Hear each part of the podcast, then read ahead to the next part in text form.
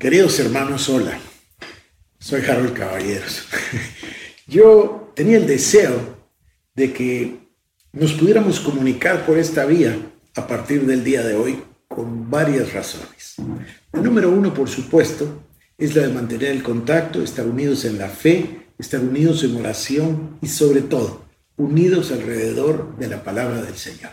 Pero luego pensé, hace días ya, cuando terminamos las 21 noches, pensé que tenía un tema verdaderamente apasionante. Así que ahora voy a aprovechar y voy a hacer otras 21 noches. No sé si 21, a lo mejor son menos, a lo mejor son más. Eso en realidad es irrelevante. Pero voy a tratar de estar con ustedes todos los días a las siete y media de la noche. Si alguna vez no puedo por alguna razón, yo voy a pedir al pastor Juan Carlos, al pastor David, a alguno de los pastores que me hagan favor de sustituirme. Pero no, no, Anticipo que eso pueda suceder, puesto que todos estamos en nuestros hogares, todos estamos en esta auto eh, impuesta cuarentena, previendo que no haya más contagio, previendo que esto no crezca, que no se salga de las manos, orándole a Dios que no sean contagiados los guatemaltecos en términos generales, que el virus salga de este país y que nosotros no suframos lo que está sufriendo Italia, lo que sufrió Corea, China, ejemplos tan duros Seguramente que la compasión y la misericordia de Dios en cada corazón le hace a usted, como a mí, orar por cada uno de los que están enfermos, esa compasión de Dios, clamar por sanidad para ellos, clamar en especial por los más vulnerables, las personas de mayor edad, los que más están sufriendo, de los que escuchamos esas noticias tan duras, incluso tantas muertes, ya dos millares en, Italia. Pero bueno, mi idea no es solamente que nos reunamos, mi idea es que nos reunamos alrededor de la palabra de Dios. Así que ya traje mi, mi cuaderno de nuevo, mi cuaderno de las 21 noches. Estoy feliz de darle inicio hoy a un nuevo tema. Este tema va a ser un tema apasionante. Le comento que yo en el mes de diciembre quería hacer esto, no pude hacerlo, eh, quería ir a Israel y quería grabar en el lugar 25 señales mesiánicas. 25 señales del fin, 25 señales proféticas acerca de la segunda venida de nuestro amado Señor Jesucristo. Entonces eso es lo que planeo hacer con ustedes en estas noches. Todos los días a las siete y media pasaremos un programa y yo iré avanzando en este tema que verdaderamente es maravilloso. Así que déjeme comenzar y decirle que la palabra de Dios es el libro más exacto que existe. Yo sé que hay una corriente científica, yo sé que hay una corriente de personas, ateos, otros agnósticos, otros intelectuales, en fin, que eh, le restan mérito a la Biblia. Que algunos la llaman superstición, otros la llaman increíble, el revisionismo histórico, bueno, yo sé todo eso. Pero yo, que he leído la palabra de Dios como usted, sé hay centenares de profecías en la Biblia y ni una sola ha dejado de cumplirse. El récord profético de la Biblia es 100% exacto, 100% preciso. Eso es una cosa extraordinaria, maravillosa. Bueno, las únicas profecías que no se han cumplido son las que vienen de aquí para adelante. Y a muchas de ellas les llamamos las profecías mesiánicas, señales del fin, o profecías de los últimos tiempos. Yo no voy a hablar de todas, sería imposible, pero yo voy a hablar de las profecías que apuntan con precisión a la venida de nuestro Señor Jesucristo. Fíjese usted, si todas las profecías anteriores se cumplieron, ¿no le parece a usted que todas las posteriores también se van a cumplir? Por supuesto que sí, es un asunto de esencial lógica. Entonces, vemos que todas las profecías del Antiguo Testamento que profetizaban acerca de la venida del Mesías, acerca de la persona del Mesías, acerca de las obras del Mesías, se cumplieron en Cristo Jesús. Todas sin excepción. No faltó ninguna. Y el Señor cumplió todas las palabras que estaban escritas desde tiempo antiguo acerca de Él todas maravillosas, como por ejemplo, Él se llama a sí mismo el Hijo del Hombre, lo encontramos en Daniel capítulo 7. Vemos el Evangelio completo en el capítulo 7 del libro profético de Daniel. Una cosa maravillosa. Bueno, todas las profecías acerca del Mesías, acerca del Cristo, se cumplieron. Todas, sin excepción. Entonces, ahora tenemos una serie de profecías los mismos profetas en muchos casos, Isaías, Jeremías, Daniel, etc. Y también tenemos profecías neotestamentarias como Pedro y también Pablo, y por supuesto las profecías del Señor Jesucristo acerca de la segunda venida, la segunda venida del Mesías. Por eso es que se les llama profecías mesiánicas. Por eso es que se habla también de señales del fin. Pero en realidad lo que nosotros vamos a ver aquí no lo sé si al final van a ser 20, 25, a lo mejor 30, lo que nos dé tiempo el Señor y lo que nos dé tiempo esta, esta serie. Vamos a ver las profecías acerca de la segunda venida de nuestro Señor Jesucristo. Y para ello vamos a comenzar por la primera, que posiblemente es, yo no sé si la más importante, pero es la gran apertura para el tema.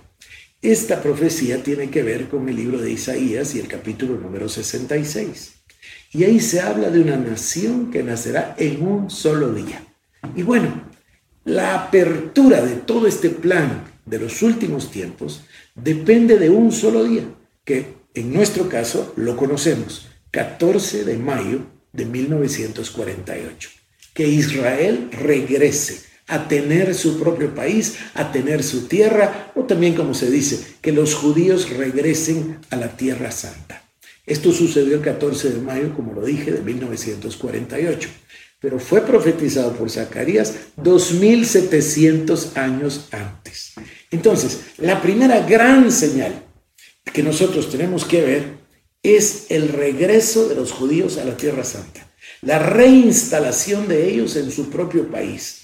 Ellos habían sufrido, ustedes lo saben, Asiria invadió el norte y las diez tribus se perdieron. Después vino Babilonia, invadió el sur, se llevó a todos los judíos. El país quedó vacío. Después vino, eh, después de Babilonia, vino Persia. Se recordará ustedes Ciro, profetizado precisamente hasta con su propio nombre, ¿no? Ciro permitió que ellos regresaran, pero luego viene Roma y los invade y se cumplen, por cierto, las profecías que el Señor Jesucristo habló acerca del templo, que a ellos les parecía imposible cuando las habló apenas unos, unos años o unas décadas antes de la destrucción del templo. Pero bueno, la primera, la puerta para las señales del fin, es precisamente la reinstalación de Israel como nación. Y nosotros, yo he tenido la dicha de ir a Israel muchas veces, no sé cuántas, pero varias por lo menos unas seis, ocho días. Y he comprobado, yo fui la primera vez en enero de 1988 con Cecilia y he regresado muchas veces. Y he comprobado cómo las profecías bíblicas se hicieron realidad. Estoy hablando del tema de los árboles y los bosques. Estoy hablando del tema de las frutas y las verduras. Estoy hablando de, que el desierto floreciera. Es decir, una cantidad de cosas maravillosas que nadie podía anticipar y sin embargo todas han sucedido. Incluso el tema del ejército, el tema de las guerras, etc. Bueno, comenzamos entonces el día de hoy con nuestro primer capítulo que tiene que ver con el regreso de Israel a la Tierra Santa. Ahora yo quiero llevarlo a usted, a Mateo, al Evangelio según San Mateo, y quiero hablarle del tema que vivimos, porque sería ridículo que no tocáramos la realidad que estamos viviendo. Este problema del coronavirus, esto de la pandemia, ahora es un caso ya mundial prácticamente en todos los países, muy pocos son los que no muestran casos al día de hoy. Este es un tema que califica, pero así perfectamente, como principio de dolores. Fíjese usted que la palabra dice en el Evangelio según San Mateo, también lo dice en el capítulo 13 de Marcos, 16 de Mateo, 13 de Marcos, habla del principio de dolores. Ahora, cuando habla del principio de dolores, dice verás guerras y verás terremotos y verás naciones contra naciones, levantarse contra naciones. Pero todo eso lo hemos visto nosotros. Hemos visto terremotos que se dan cada vez con mayor frecuencia. Los acabamos de ver eh, eh, en países que están cercanos a nosotros. Nos dolió ver en Chile, nos dolió ver en México, lo vimos en Turquía. Es decir, esto está pasando y es una cosa que la vemos pasar. A veces, como pasa lejos de Guatemala, entonces no ponemos tanta atención. Pero también habla de guerras y de rumores de guerras y de nación levantándose contra nación. Bueno, nos duele mucho. A menudo me pone el Señor a orar por el tema de Siria. Yo tuve la, dicha de presidir el Consejo de Seguridad de Naciones Unidas en el año 2012. Yo no sé si sabe esto usted, voy a echarme un cumplido. Soy el único guatemalteco en la historia que ha presidido el Consejo de Seguridad de Naciones Unidas. A mí me tocó esto. A mí me tocó y me tocó justamente cuando se dio el problema de Siria. Así que lo conocí de cerca, escuché yo las posiciones, recuerdo la posición de Estados Unidos, recuerdo la de Rusia, recuerdo el día en que escuchamos con gran atención ahí en el Consejo de Seguridad al embajador de Siria. Bueno, recuerdo el tema y quizás por eso es que a mí me interesa, pero a menudo me pone el Señor a orar por este país, por las situaciones que se dan, por las diferentes facciones y sobre todo por tanta muerte. No sé si usted lo sabe, pero también hay mucha persecución de creyentes. La iglesia ha sufrido muchísimo ahí. Entonces, eh, me pongo yo a pensar ahora, justo en estos días, me pongo a pensar, ¿se da usted cuenta si este coronavirus se da en esos lugares donde se encuentran los refugiados hacinados en tiendas de campaña por cientos y millares? Es una cosa muy dura, muy dolorosa.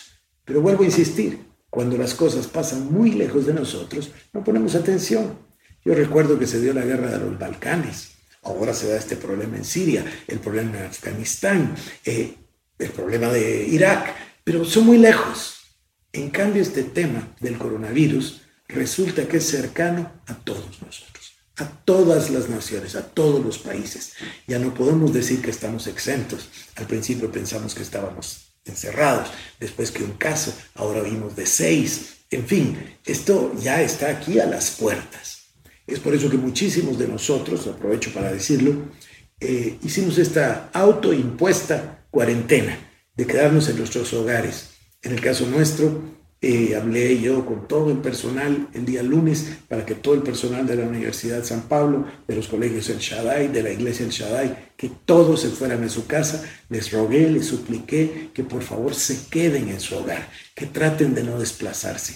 No es un tiempo en realidad de vacaciones esto, contrario, es un tiempo de recogimiento, un tiempo de reposo, que nos da la oportunidad a nosotros de quedarnos en nuestro hogar con el objetivo de evitar el contagio, pero también nos da un recogimiento personal.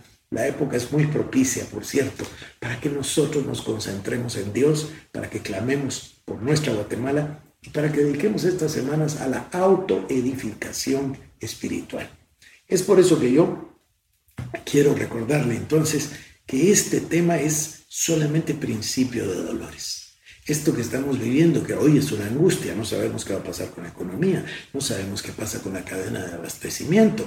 Yo escucho que dicen en la televisión, ¿verdad? Solo está permitido que vayan a los hospitales, farmacias o a comprar alimentos. Sí, pero eso sí hay alimentos, sí hay quien los está vendiendo. ¿Y cómo salió el que los vende? ¿Y cómo, cómo establecemos, cómo mantenemos esa cadena de abastecimiento?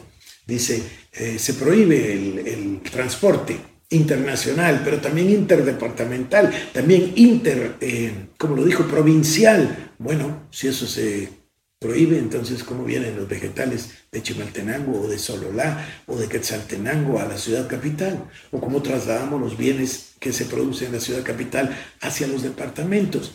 Estas son profundas preocupaciones que tenemos. Tema de la economía. Bueno, Usted piense en un negocio cualquiera, el negocio de cerca de su casa, uno de esos negocios que vive al día. Y entonces tiene, a ver, voy a pensar en un restaurante y el dueño está ahí trabajando y haciendo la comida y tiene un par de meseros, a lo mejor tiene un ayudante, a lo mejor hasta tiene un mensajero. Pues, ¿y ahora qué hace? Él no tiene, normalmente no tiene ahí ahorrado dinero para pagarles dos, tres, cuatro meses. Esto, esto puede ser una crisis verdaderamente inmensa. Por supuesto que hay muchísima gente también pensando en las soluciones y oramos a Dios que el tema de la vacuna, el tema del tratamiento, que, estos temas broten rápido para beneficio de la humanidad. Pero le tengo malas noticias. Esto no es sino el principio de dolores. Cuando nosotros miremos estas señales del fin, cuando vayamos al libro de Apocalipsis, cuando veamos las plagas, esto es inminente, querido hermano, querida hermana. Estas no son cosas que van a pasar dentro de 100 o 200 años. esto ya está pasando. Si nosotros no queremos verlo, es simplemente porque no tenemos ojos para ver ni oídos para escuchar lo que el Espíritu está diciendo. Pero si por el contrario nos interesamos, entonces aprovechemos este tiempo. Permítame entrar a su hogar todos los días a las siete y media de la noche. Le prometo que no me voy a tardar mucho para que estudiemos juntos la palabra, veamos estas señales y podamos aprender. ¿Cuál debe ser el objetivo final? Revivir el primer amor, tomar un discipulado sincero, la oración ferviente, la entrega o rendición total, el servicio a Dios, el, el, convertirnos en intercesores profesionales, en clamar por todos los que el Señor ha llamado y a los que el Señor se va a llevar y que su voluntad sea hecha en la tierra como lo es en los cielos. Entonces, hoy oficialmente le doy eh, inauguración a este servicio. Ojalá que no se acabe nunca. Si esta oportunidad la podemos nosotros, si encontramos nosotros en ustedes el respaldo y, el apoyo que estamos buscando, con el favor de su audiencia, a lo mejor, y, esto ya no se acaba nunca, a lo mejor ya esto se convierte en mi vida, en el, en el poder pasar un rato con usted, no mucho, un ratito, con unas cápsulas de la palabra de Dios. Así que voy a repetir mi punto y con esto lo dejo. Número uno, la Biblia tiene un récord perfecto de profecías cumplidas. La Biblia tiene un récord perfecto de profecías cumplidas sobre la vida del Mesías, la venida de Cristo. Y ahora la Biblia tiene una serie de profecías acerca de la segunda venida. Bueno, tenemos todas las razones del mundo para creer que se van a cumplir igual que se cumplieron las anteriores. Entonces nos vamos a dedicar a estudiarlas. Le llamamos señales mesiánicas, porque son señales de la segunda venida del Mesías.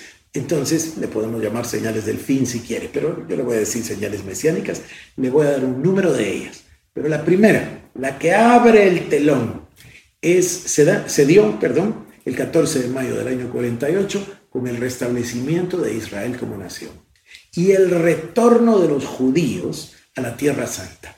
Mire que es tan maravillosa la Biblia que se dio hasta en el orden profetizado. Primero vinieron los del este, y vinieron de Marruecos, y vinieron de Egipto, y vinieron del de norte de África, vinieron del este. Y después vinieron los del oeste, y vinieron de Europa. Y después vinieron los del norte, y vinieron de Rusia. Y después, y esto ya fue en la década de los noventas, esto lo viví yo, me recuerdo bien, ahora se lo cuento, vinieron del sur, de Etiopía. Yo estuve en una, en una reunión que me invitó la comunidad judía en el Camino Real, eso debe haber sido año 1990 91, no recuerdo bien, cuando ellos hicieron la Operación Salomón, un puente aéreo en el que fueron a traer a los judíos etíopes. Ellos eran etíopes de nacionalidad, judíos de raza, descendientes del viaje de la reina Saba a ver a, a Salomón, al rey Salomón. Entonces fueron personas y regresaron personas y de ahí nació este pueblo que mantenía los ritos judíos tal y como en el Antiguo Testamento. Y fue en la década de los 90, cumplimiento de la palabra profética, que regresaron a, Israel. Después tuvimos con Cecilia la dicha de conocer al profesor, al profesor Ferstein. Y, el profesor Ferstein fue el encargado de la incorporación cultural de estos grupos.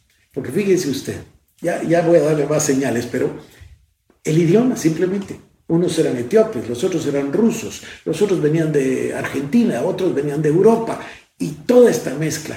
Entonces el Meset, el parlamento israelí, pasó una ley regresando al idioma y tuvieron que, encontrar palabras que no existían antes. Yo recuerdo bien que leí la historia del fax, del teléfono, de la televisión, y formaron las palabras con el hebreo, puesto que eso por supuesto no estaba en la Biblia. Pero formaron un idioma para aglutinar a todo un pueblo que hoy es el pueblo de Israel, es un pueblo maravilloso. Pero todas estas son profecías, todas son profecías que vamos a encontrar en la Biblia y que son señales del fin. Por ejemplo, cuando se forma Israel, allá en el año 48 usaban la libra esterlina, usaban el dólar americano, pero un día se cumplió lo que dijo el profeta. El profeta Ezequiel dijo que irían de vuelta y llevarían sus ofrendas en shekels, la moneda de Israel antiguo. Bueno, pues Israel moderno volvió de nuevo a tener la moneda que se llama el shekel. Así que todas estas señales y todas estas uh, profecías son maravillosas. Señales hay muchísimas. Hay Yo voy a tratar de darle a usted 20, 25 profecías importantes, pero fácilmente uno llegaría a 50 o a 100 cuando empieza a pensar en, en, el vino, en los montes allá arriba, en el uh, Golán, o, piensa uno en el Shekel, o piensa uno en, en las flores. Tanta palabra profética que se cumple y que se ha cumplido. Así que, querido hermano, permítame orar. Dios le bendiga, que Dios bendiga a nuestra Guatemala. Oro en el nombre de Jesús. Que su casa, su familia, todos sus seres queridos estén libres del azote de esta plaga del coronavirus. Oro por los que están enfermos, no solo en Guatemala, sino en cada lugar del mundo. Y clamo que la mano de Dios venga sobre ellos, el alivio de Dios venga sobre ellos, la salud venga sobre ellos, la salud divina venga sobre cada uno. Ya voy yo a hablarle de nuevo del hermano John Lake y también del espíritu de vida en Cristo Jesús, que viene en contra de la ley del pecado y de la muerte. Bueno, querido hermano, mañana nos vemos a las siete y media de la tarde.